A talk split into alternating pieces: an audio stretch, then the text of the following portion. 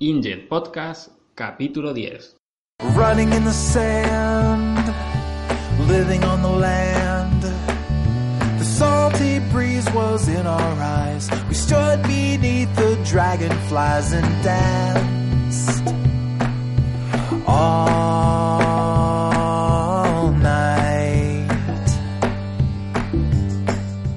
Buenos días, ya estamos otra vez en el InGen Podcast que hoy cumple 10 programas. No es mucho, pero son 10 semanas juntos y esperemos que solo sea el inicio. Hoy me acompaña mi compañero Mark Barbeta, técnico de sistemas en Ingens Network. ¿Qué tal, Mark? Hola, buenos días Sergio, buenos días a todos. Pues aquí encantado de estar en esta segunda temporada del podcast de Ingens. Bueno, hoy hablamos un poco de marcas, de empresa y cómo saber qué producto o servicio elegir para nuestros proyectos de TI. Pero antes, mi compañero Xavi Suñé nos ha pasado una información muy interesante sobre este mundillo. Resulta que, la empresa Dell, un gigante del mundo informático y del hardware, ha adquirido a VMware. Recordemos que ya había comprado antes a Sonic Wall y a MC.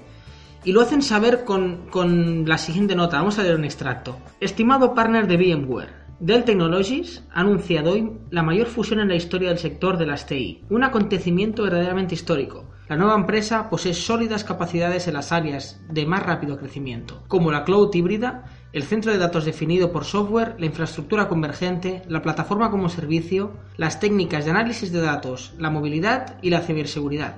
Como dijo Aristóteles, el todo es mayor que la suma de sus partes. Y esta adquisición pone ese todo a disposición de nuestros partners y clientes en común.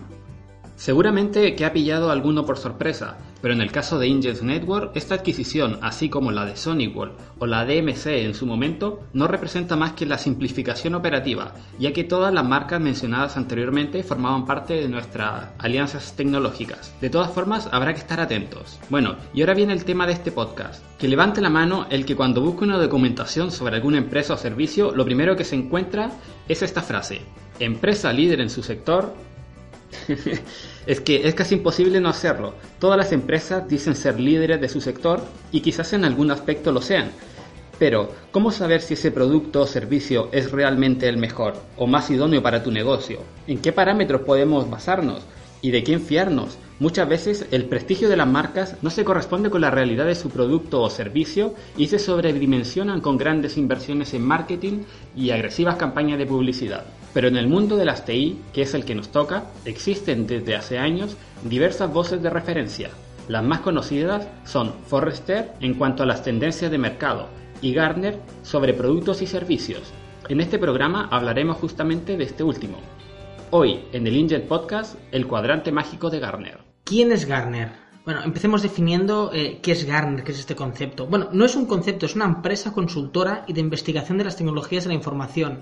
La sede la tienen en Stanford, en Estados Unidos. Gartner lo que hace es proporcionar el análisis de investigación y el consejo para profesionales de las TIC. Eh, hablamos de, empresas de tecnología y de la comunidad de inversión en varios formatos reuniones informativas, servicios de pares en red, que es el Peer Networking Services, y programas de socios diseñados explícitamente para CEOs y otros directores ejecutivos. Utiliza para presentar sus análisis los conocidos como cuadrantes mágicos y los ciclos de sobreexpectación, Hype Cycle.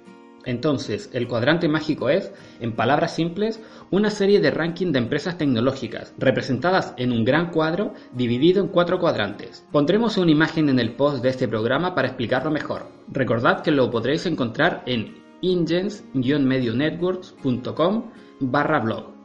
Este ranking resume un profundo y detallado análisis, elaborado por los profesionales de Gartner, este dossier está disponible a la venta y representa una ventaja considerable a la hora de tomar decisiones estratégicas. Vale, volviendo al gráfico, tenemos un eje X definido como integridad de visión, donde lo que se analiza es la capacidad de las marcas de aprovechar el marco de mercado actual para anticiparse y generar valor a sus clientes y a ellos mismos. Y un eje Y, Y, que es la capacidad de ejecutar, que analiza la agilidad y flexibilidad de la empresa, si es capaz de ejecutar su visión de mercado y el grado de éxito de sus productos, así como su capacidad de reaccionar frente a los clientes con mejoras, actualizaciones y nuevas funcionalidades de sus productos. A partir de estos puntos tenemos los cuatro grupos de empresas. Muy bien, vamos a pasar a, describir y a explicar un poquito el, cómo funciona el, cuadrante mágico de Gartner y los diferentes grupos de, empresas. En muchos sitios empiezan hablando, digamos, del, del cuadro más top, ¿no? Del cuadro más alejado del, centro, del vértice, digamos, de, de, de los dos ejes. Nosotros empezaremos por el, por el de abajo. ¿Vale? En este caso, si nosotros nos aproximamos al cero del eje X y al cero del eje, del eje Y, ¿vale? Llegamos a, a, a un cuadrante que son lo que llamamos los jugadores de nicho. ¿Vale? En los jugadores de nicho lo que tenemos es la última categoría, que es la categoría más desfavorable. Son los proveedores que no llegan a puntuar lo suficiente en ninguna categoría como para alcanzar los otros cuadrantes, sobre todo el cuadrante de visionarios o el de retadores o aspirantes. Pero de esto hablaremos más tarde.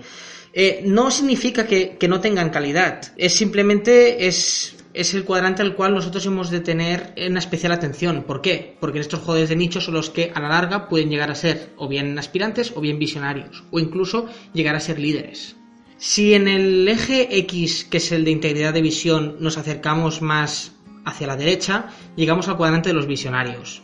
En esta categoría entrarían los proveedores con una buena puntuación en esta integridad de visión eh, tienen menos puntuación en cambio en la capacidad de ejecutar. Por lo tanto, hablamos de empresas con una fuerte y normalmente acertada visión del mercado actual. Sin embargo, a pesar de las buenas ideas, aún puede que no tengan la capacidad para llevar implantaciones, bien sea por su tamaño o por otras circunstancias. Cambio, en el lado opuesto, en el eje más, más alto, digamos, arriba de la I, ¿vale? Tenemos lo que son los retadores o aspirantes. Es el caso contrario de los visionarios. Se trata de proveedores bien posicionados y que ofrecen altas posibilidades de éxito a la hora de implantar la solución. No obstante, suelen ofrecer poca variedad o directamente se centran en un único aspecto de lo que demanda el mercado. También puede tratarse de un déficit en su canal de ventas o presencia geográfica. Y por último tenemos a los líderes, que son los antagonistas de los jugadores de nicho. Los líderes es, bueno, es la mejor categoría. Situarse aquí significa que has puntuado lo más alto en los dos ejes de medida. Es decir, tienes una buena, una buena puntuación tanto en la capacidad de ejecutar como en la integridad de visión. Eh, lo que podemos esperar de los proveedores que se encuentran aquí es una solución de productos amplia, completa, madura, con experiencia en el mercado y que incluso evoluciona en, función del mercado. También ofrece información de que la empresa pues, pues goza de buena salud y de, que, y de que está bien posicionada. Normalmente son empresas que disponen de los medios suficientes para implantar con éxito la solución en, en cualquier escenario. Muchas gracias por esa explicación. Bueno, ¿y qué tan fiable puede ser este ranking de Gartner? Bueno, digamos que empresas como Microsoft, Cisco, Dell, EMC, BIM y en general cualquiera que destaque en algún aspecto está encantada de exhibir su posición en este cuadrante. A pesar de que esta guía de Gartner busque la objetividad y parametrizar las fortalezas y debilidades de las empresas, no debe ser tomada como la única referencia a tomar en cuenta, ya que todo dependerá de nuestras necesidades específicas, de nuestro presupuesto y del paradigma tecnológico en el que nos encontremos. No vale elegir siempre la empresa líder y descartando las anteriores cuando una empresa nicho podría darnos una, eh, una solución mucho más adaptada a nuestra realidad. Si tienes planeado un nuevo proyecto de TI y necesitas un asesoramiento personalizado a tu empresa, puedes contar con nuestros servicios. Llevamos más de 10 años colaborando con empresas como la tuya en el mundo de las tecnologías. Somos Ingens Networks, la empresa líder. En tu corazón. y si quieres trabajar con nosotros, llámanos al 934226655 o mándanos un mail a info arroba ingens-medionetworks.com. Eso es todo por hoy. Nos vemos en el próximo programa. Adiós, Mark. Gracias por acompañarnos. Gracias a vosotros, Sergio. Eso es todo por hoy. Adiós.